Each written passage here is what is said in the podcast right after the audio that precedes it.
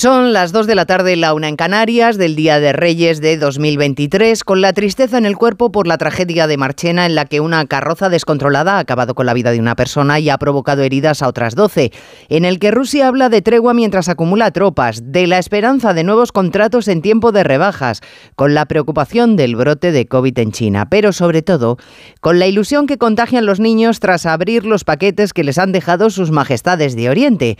Ellos son hoy los verdaderos protagonistas.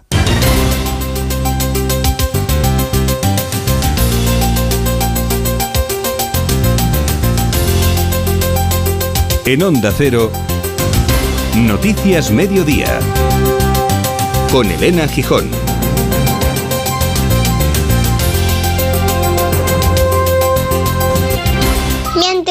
Espejo porque soy muy presumida.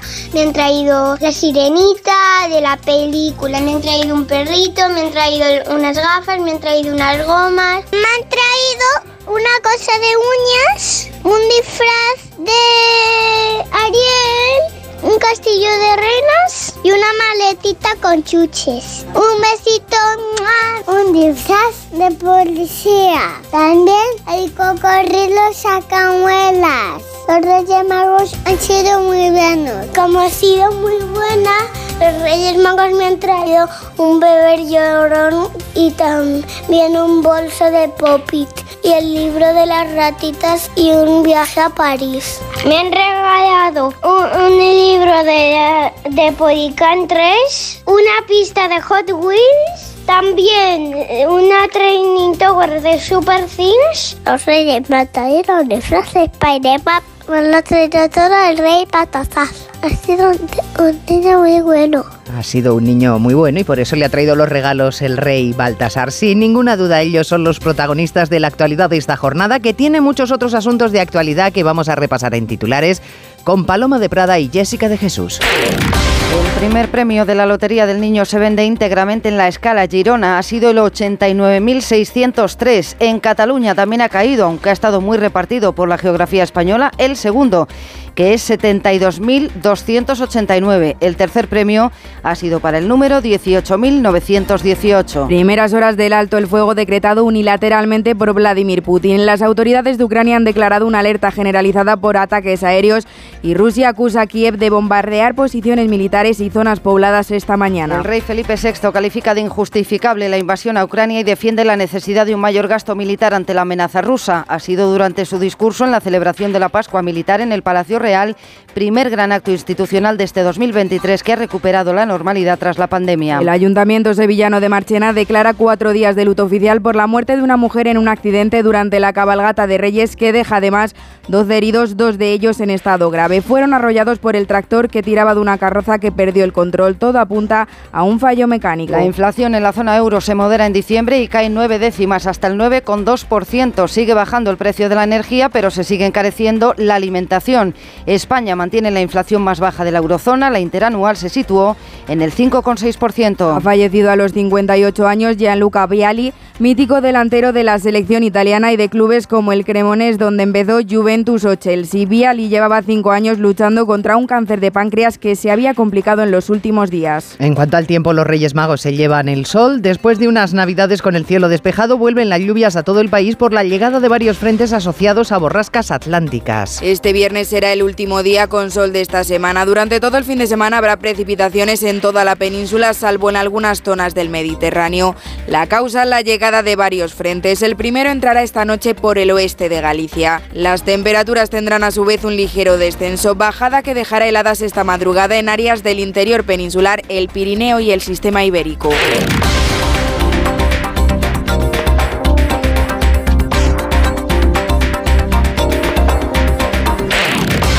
Elena, tienes que venirte a la cena de Navidad que ha montado Antena 3. Está Roberto Leal, María del Monte, Pablo Motos, dos astronautas y un monje Shaolin. Hola, me encantaría, pero es que he quedado para cenar con mi abuela. ¿Tu abuela? Tu abuela está aquí con el Shaolin. Niña, que dejo el aquagym y me paso a hacer kung fu. Seas como seas y vengas con quien vengas, tú también estás invitado a la Navidad de Antena 3, porque tenemos de todo y para todos. Antena 3, la tele abierta. Estas navidades lleva a tu mesa el sabor de nuestra provincia. Sabores Almería, la marca de productos gourmet de la Diputación. Disfruta el sabor de cada rincón de nuestra tierra con productos únicos que te sorprenderán en cada bocado. Descúbrelos en www.saboresalmería.com. Diputación de Almería, tu provincia. En Dazón comienza la parte de la temporada que más nos gusta, la de los goles y paradas que valen ligas enteras, la de los partidos que hacen historia. La Liga Santander y la Premier League vuelven a Dazón, ahora desde 19,99 euros al mes. Falta poco para la nueva temporada de Tu cara me suena, pero antes volvemos a lo grande con Tu cara me suena especial Reyes. Un super regalazo. Un nuevo programa con muchas sorpresas y grandes invitados. Esto solo puede ir a mejor. Tu cara me suena especial Reyes, hoy a las 10 de la noche en Antena 3, la tele abierta. En Onda Cero, Noticias Mediodía, con Elena Gijón. Día de la Pascua Militar, acto celebrado en el Palacio Real de Madrid, presidido por el rey y al que han asistido la reina Leticia, el presidente del Gobierno y los ministros de Interior y Defensa, además de los altos mandos militares y autoridades civiles. Don Felipe ha hecho una firme condena de lo que ha denominado brutal e ilegal invasión de Ucrania, además de defender la importancia de invertir para modernizar Palacio Real de Madrid, Francisco Paniagua, las Fuerzas Armadas.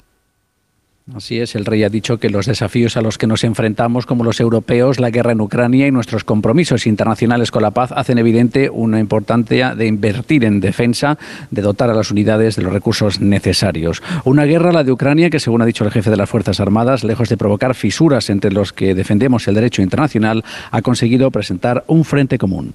¿Qué duda cabe que este conflicto a las puertas de la OTAN nos afecta a todos los países? Y de ahí la importancia de mantener la unidad de acción con nuestros socios y aliados.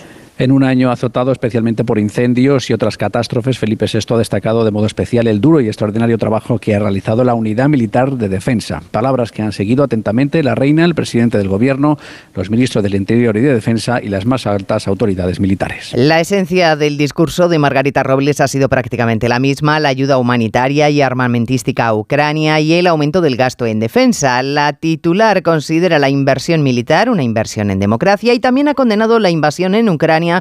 Porque ha dicho Arancha Martín que es una agresión contra todos, contra Europa y contra los derechos humanos. Por eso ha destacado la ministra, la unidad de los países democráticos en el apoyo a Ucrania no es solo una obligación, es una de las principales fortalezas frente al invasor Putin. En ello se ha volcado España, respondiendo a las peticiones y en coordinación con nuestros socios y aliados de la Unión Europea y la OTAN. El reconocimiento llegó con la celebración de la cumbre de la OTAN en España.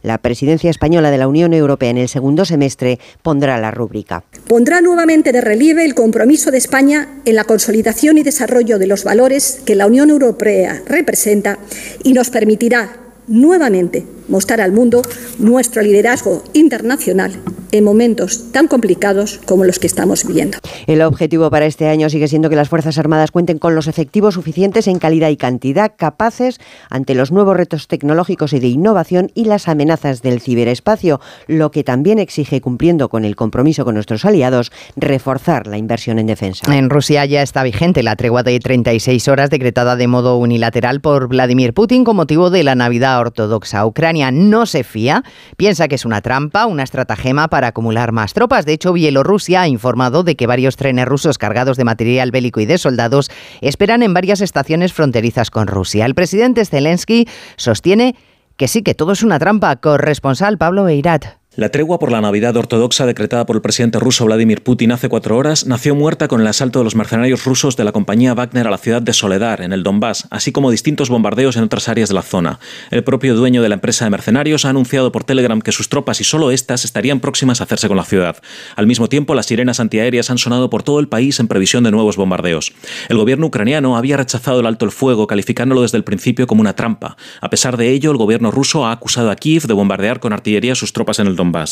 Por otra parte, el jefe de Estado bielorruso, Alexander Lukashenko, ha visitado hoy las tropas rusas estacionadas en su país, al tiempo que llegaban nuevos trenes con soldados y material bélico, oficialmente para llevar a cabo maniobras conjuntas. Rusia ha desplegado hasta 9.000 soldados en Bielorrusia en las últimas semanas. La supuesta buena voluntad de Rusia es acogida con escepticismo por parte de la comunidad internacional. Si acaso, el más optimista, el secretario general de la ONU, que aunque le agrada la tregua, ve muy lejos el fin de la guerra.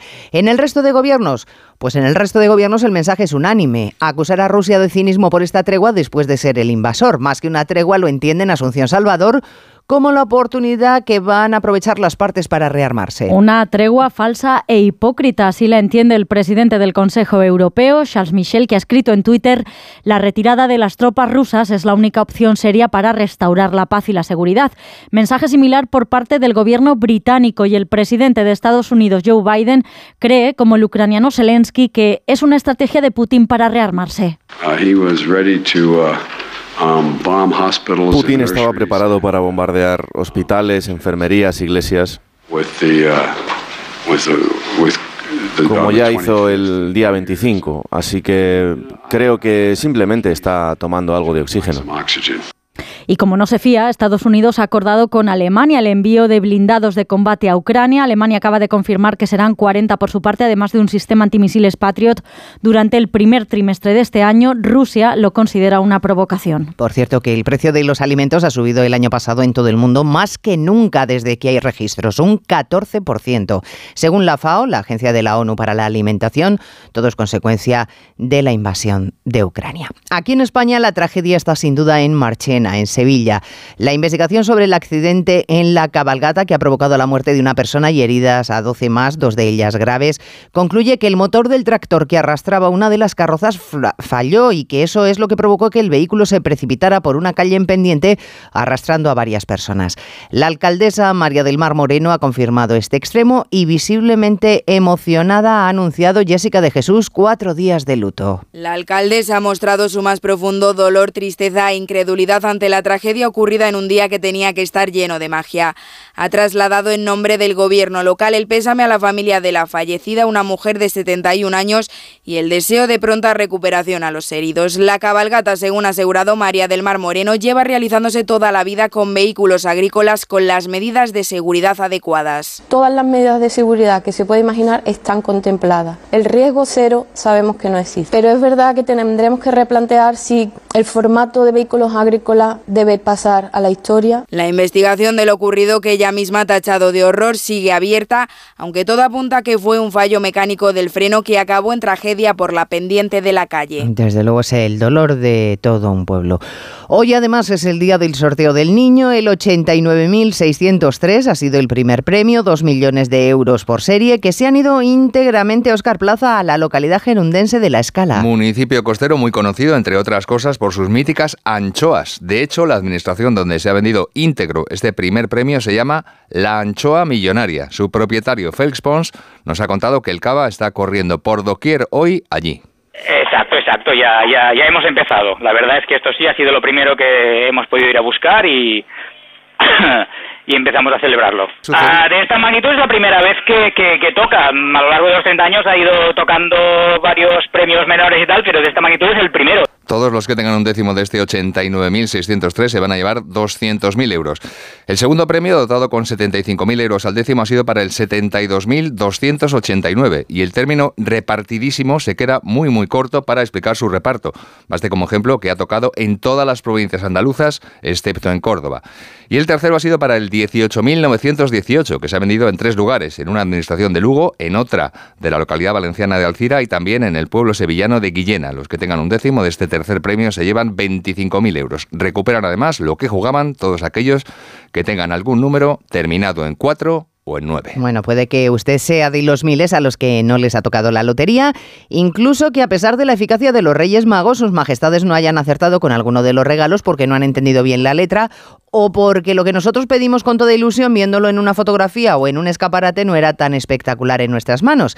Claro, siempre cabe el recurso de la devolución, en el que muchos se van a volcar a partir de mañana, aunque es verdad que los nuevos tiempos permiten también, Ignacio Rodríguez Burgos, nuevos caminos. Cada vez más los españoles, un 32% de ellos, acuden al mercado de segunda mano para colocar los regalos navideños no deseados y otro 29% acude a ese mismo mercado a la búsqueda de un regalo por razones económicas. La ropa se lleva la palma, como explica Íñigo Vallejo de Mil Anuncios. No es ningún secreto que en estas fechas recibimos muchos regalos que no siempre nos encajan o nos gustan. Algunos de los productos con los que menos se acierta durante estas fiestas son la ropa para un 60% de la población, los complementos para un 22% y los perfumes en un 16%. Los hogares españoles han dedicado unos 300 euros de media a los regalos navideños y aparte de juguetes y de ropa, también han recibido de los reyes especialmente perfume, libros y material deportivo. Llegan las rebajas y con ellas la esperanza de que aumente la contratación en España. Los últimos datos de empleo facilitados este martes confirman que el final de 2022 ha acarreado un frenazo en la contratación y que además cuatro de cada diez nuevos contratos indefinidos fueron fijos discontinuos y dos a tiempo parcial. Los descuentos en los comercios atraen a más clientes y por eso las empresas de contratación confían en que se firmen entre un 5 y un 15% más que el año pasado. Onda Cero Madrid, Alicia Gómez de Pablos. De los más de 200.000 contratos, se prevé que solo un 10% sean contratos fijos discontinuos y un 90% sean temporales por circunstancias de la producción. Jesús Moreno es el director de ADECO Madrid. Si atendemos al incremento interanual de la contratación, las previsiones de crecimiento para la campaña de rebajas de este año son entre un 5 y un 15%, dependiendo de la región. En rebajas esta evolución será similar a la vivida en otros años. Cataluña es la encabezada en el número de puestos de trabajo, con casi 35.000 contratos. Le sigue la Comunidad Valenciana con los más de 28.000 y por debajo se encuentra la Comunidad de Madrid con 27.850 nuevos empleos. Andalucía superará los 24.700 contratos y con 24.600 la región de Murcia. Entre estas cinco comunidades se reúne el 70% del empleo que se creará en estos dos meses de rebajas. Esperanza para miles de trabajadores que confían en ingresar un salario al menos en esos dos meses. Cualquier ingreso será bienvenido para afrontar este año en el que los precios no parece que vayan a moderarse y en el que el común de los ciudadanos va a tener que prescindir de subvenciones como la de los combustibles.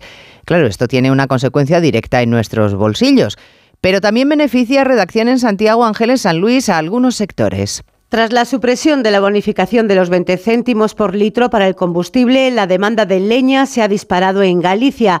Así lo confirman empresas madereras eh, que señalan que no hay un problema de madera en el monte, sino que no hay trabajadores suficientes para cortarla. Así que si usted está en busca de empleo, que sepa que ese es un nicho en el que se buscan empleados. Las pymes lo que andan detrás es de financiación, porque son las que más dificultades están padeciendo a la hora de acceder al crédito.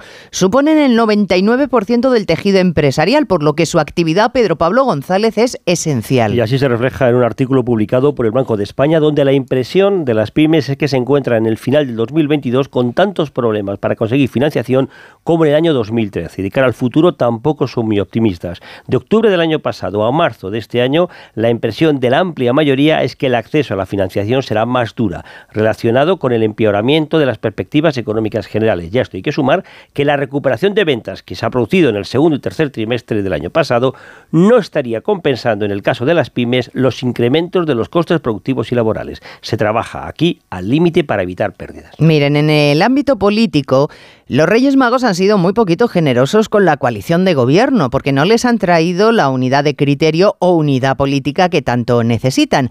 Caminan en la cuerda floja y más desde la aprobación de la ley del solo sí es sí. Los morados no están por la labor de que se toque una coma de esa ley, pero los socialistas saben que puede ser un gran agujero por el que se cuelen muchos votos. Así que parece, Ignacio Jarillo, que ya están pensando desde el PSOE cómo retocarla para frenar la sangría de excarcelaciones. Sí, porque Moncloa y PSOE mantienen un delicado equilibrio con Unidas Podemos, pero ya piensan en buscar la manera de retocar la fallida ley de libertad sexual. Y es que ya no quedan excusas, el Supremo ya dijo lo que dijo, que cada caso es cada caso, y por eso se multiplican los recursos de violadores y agresores que consiguen reducir sus penas gracias a esta nueva ley. Es quizá el problema que más preocupa en Moncloa de cara a las encuestas, sobre todo porque Unidas Podemos insiste en que la culpa es de los jueces que malinterpretan la ley, decía en las últimas horas Pablo Echenique. Que al principio va a haber un montón de jueces que la van a aplicar de forma defectuosa y de aquí a unos años todo el mundo estará de acuerdo en que en el año 2022 pues España se situó a la vanguardia de los derechos feministas. El gobierno sabe que hay que cambiar como sea una estadística. El año 2022 se cerró con más de 130 rebajas de penas a agresores sexuales. Más de 130 rebajas de penas. Bueno, ese asunto, el de la ley del solo sí es sí, va a ser uno de los grandes argumentos utilizados por el PP para las próximas campañas electorales, fundamentalmente, claro, para las generales, que deberían celebrarse a fin de año. Pero también saldrá a colación en municipales y autonómicas para las que el partido de Alberto Núñez Feijóo todavía está José Ramón Arias cerrando listas y candidaturas. El mes de enero supone para el PP un periodo en el que va a aprovechar para presentar los perfiles y las caras de su avanzadilla autonómica y local como primer paso para acometer la recuperación del gobierno. En los próximos días, los populares deberán confirmar los nombres de los candidatos alcaldes de grandes ciudades que quedan por elegir, como son entre otros los casos de Barcelona, Valladolid o Zaragoza. Y es que el día 21 hay previsto un gran acto en Madrid para presentar conjuntamente a todos los cabezas de lista de las capitales de provincia y principales ciudades españolas. El día 14 se hará lo propio en Zaragoza con los autonómicos. También está programado que en estas primeras semanas del año el PP dé a conocer el documento sobre regeneración institucional en el que está incluido incluido su propuesta registrada esta semana para garantizar la independencia del Poder Judicial. Desatada una ola de violencia en México tras la detención del ratón de Ovidio Guzmán, el hijo del Chapo, que actualmente ejercía como uno de los líderes del cártel de Sinaloa. A pesar del caos organizado en todo el estado precisamente de Sinaloa por los partidarios del narco para liberarle, finalmente, y a pesar de tiroteos, saqueos y hospitales paralizados, Ovidio Guzmán fue arrestado. No va a ser extraditado de inmediato a Estados Unidos a pesar de tener en ese país cargos pendientes por asesinatos y tráfico de drogas. Y eso que Biden inicia el domingo una visita a México. Corresponsal Pablo Sánchez Bajo un impresionante dispositivo de seguridad, escoltado por helicópteros y una larga caravana de reporteros motorizados, Ovidio Guzmán ha sido trasladado con éxito hasta la prisión de máxima seguridad del Altiplano, la misma de la que logró fugarse su padre, el Chapo, en el año 2015, a través de un túnel de un kilómetro y medio de largo que llegaba hasta su celda. Allí pasará Ovidio los próximos meses mientras la justicia tramita su más que probable extradición a Estados Unidos, donde la DEA lo señala como uno de los principales cabecillas del cártel de Sinaloa. En un intento desesperado por liberarle, tal y como lograron hacer en el 2019, los sicarios de esta organización convirtieron durante el día de ayer la ciudad de Culiacán en un auténtico escenario de guerra. Sin embargo, en las últimas horas, las fuerzas de seguridad ya han controlado la situación. La captura del hijo del Chapo ha llegado en vísperas de que López Obrador reciba el próximo lunes en México a Joe Biden y Justin Trudeau para la décima cumbre de las Américas. Pues Biden va a iniciar esa visita a México con su país en plena crisis institucional Dos años se cumplen hoy, lo recordarán, del asalto al Capitolio en el que partidarios de Donald Trump asaltaron la Cámara en una jornada en la que el presidente entonces Trump jaleó, incitó y respaldó a los que entraron en la sede de la soberanía popular, entre otras cosas buscando a la presidenta de la Cámara de Representantes, a Nancy Pelosi, con aviesas intenciones.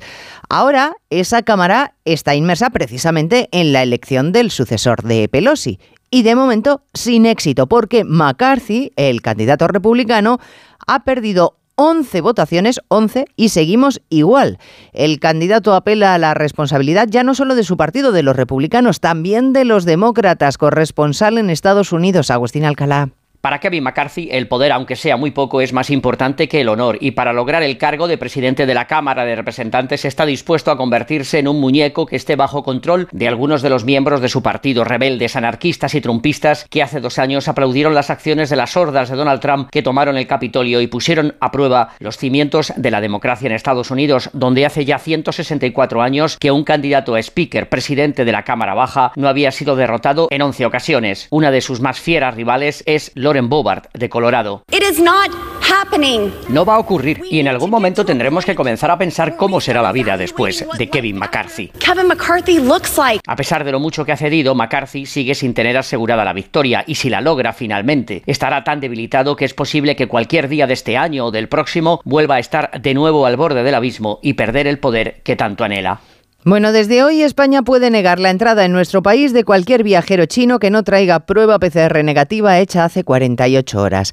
El gigante asiático mantiene que la epidemia COVID está bajo control, un discurso que dista bastante de las imágenes de hospitales saturados, si no colapsados, que hemos visto en los últimos días. La Organización Mundial de la Salud les exige que actualicen sus cifras y que lo hagan con más celeridad. Corresponsal en Pekín, Laura Laplana. Las autoridades chinas reiteraron ayer que tienen la epidemia bajo control y que informan de manera transparente. Los datos oficiales indican que solo ha registrado 24 fallecidos por COVID en el último mes. Las imágenes en redes sociales muestran lo contrario, escasez de medicamentos básicos, hospitales saturados y morgues llenas. Con la crisis sanitaria de fondo, el gobierno ha decidido poner fin al aislamiento del país y abre fronteras este domingo. La OMS ha pedido a Pekín datos más rápidos, regulares y fiables sobre hospitalizaciones y muertes. Con el cambio repentino en su estrategia contra el virus y la opacidad en su información, cada vez son más los países que endurecen la entrada de viajeros procedentes de China. En el mundo del deporte, la noticia del día, sin duda alguna, es la muerte de Gianluca Viali, mítico delantero de la selección italiana, que ha fallecido a los 58 años víctima de un cáncer de páncreas. Raúl Granado, buenas tardes. Buenas tardes. El exjugador de Sampdoria, Chelsea, Cremonese y Juventus ha fallecido esta mañana en Londres, donde iniciaba una nueva fase del tratamiento contra el cáncer de páncreas que padecía desde el año 2017. Todo el fútbol italiano está de luto y se guardará un minuto de silencio en cada partido de esta jornada en la Serie A. Aquí en España, hoy arranca la decimosexta jornada de Liga en Primera División. Lo hace con dos partidos. A las seis y media de la tarde se jugará el Elche Celta, con ambos equipos peleando por huir de la zona baja de la clasificación. Y a las nueve de la noche, Valencia-Cádiz, con los valencianistas remontando hacia Europa y los cadistas buscando salir del descenso. El Real Madrid jugará mañana contra el Villarreal en la Cerámica y el Barça lo hará el domingo contra el Atlético de Madrid en el Metropolitano. En segunda división arranca hoy también la vigésimo segunda jornada con la disputa de tres partidos. A las cuatro y cuarto Ponferradina Villarreal B, a las seis y media Sporting de Gijón Levante y a las nueve de la noche Leganés Lugo. En la UEFA hoy se ha confirmado que Alexander Zeferin será el único candidato a las elecciones a la presidencia del máximo organismo del fútbol europeo y por tanto será reelegido presidente en el Congreso del próximo 5 de abril en Lisboa. En la jornada de la Euroliga de baloncesto de esta tarde, dos partidos con representación española. A las ocho y media Valencia Vázquez de Estrella Roja, a las nueve menos cuarto Real Madrid Maccabi de Tel Aviv y en el Rally Dakar mala jornada para Carlos Sainz que ha sufrido un accidente con su Audi y le aparta de la disputa por un nuevo título. Bueno, ya saben que enero es momento de propósitos de año nuevo y también de balances personales y sectoriales. Hoy el cine echa la vista atrás para contarnos cómo han ido las taquillas en 2022. Se aprecia recuperación, aunque no se han alcanzado las cifras prepandemia. Hay todavía una cierta reticencia a ir a las salas que se rompe ante las películas más taquilleras como Avatar. El cine español también goza de buena salud gracias, Belén Gómez del Pino, a estrenos como Padre No hay más que uno, tres. Colado entre las más vistas, recaudando hasta ahora más de 15 millones y medio de euros y sumando casi 3 millones de espectadores. Por primera vez desde el bajón absoluto de 2020, las 10 películas más vistas del año superan todas la barrera de los 10 millones de recaudación, aunque las salas tienen la vista puesta, explica David Martos, director de Quinótico, en captar a espectadores para las producciones medias. El gran reto del cine en España y en todo el mundo para este 2023 es recuperar la asistencia a las producciones medias, ¿no? Recuperar a ese espectador o espectadora que iba con regularidad a la sala. Porque solo con las avalanchas de Avatar yo creo que no se recupera el cine. Madrid suma uno de cada cinco espectadores al cine en 2022, de un total nacional de 61 millones de espectadores. Le siguen Barcelona, Valencia y Alicante. Tanto en asistentes como en recaudación, las cifras superan en un 45% las del año anterior. Velada literaria esta noche en Barcelona para escoger al ganador del Premio Nadal de Novela. El jurado va a tener que eh, elegir entre los cinco originales seleccionados para esta última fase del premio, que este año ha aumentado su dotación económica. También vamos a conocer otro galardonado, el premiado con el Josep Pla de narrativa en catalán, Onda Cero Barcelona, Jaume Más. Los cinco finalistas se han escogido entre casi mil obras presentadas y optan a un premio que ha aumentado en esta edición de 18.000 a 30.000 euros. Entre estos cinco saldrá el ganador en una entrega que se celebrará en el Hotel Palace de Barcelona esta noche y que recupera la velada literaria tras dos años marcados por la pandemia. Entre los candidatos destacan la novela literaria contemporánea, como también las históricas policiales y thrillers.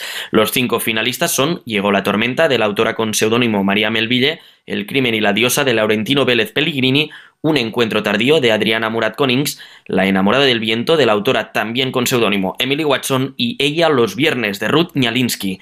El premio Josep Pla de narrativa catalana se escogerá un ganador entre las 37 obras presentadas y se llevará 10.000 euros como premio. Y parte del friso del Partenón de Atenas podría retornar a Grecia, según ha publicado esta semana el diario británico The Telegraph, que detalla que ese envío sería parte de un acuerdo de intercambio cultural entre el Museo Británico y el gobierno de Atenas. Es decir, que no sería una devolución definitiva, sino un préstamo a largo plazo dentro de unas largas y complejas negociaciones. Lo cierto es que los atenienses van a poder volver a ver en su tierra los mármoles de la Acrópolis, corresponsal en el Reino Unido, Eva Millán. El debate lleva décadas dominando el mundo del arte y de la política, pero la presión sobre Londres va en aumento, por lo que las autoridades culturales buscan fórmulas mixtas que permitan la cesión de piezas importantes sin perder la titularidad.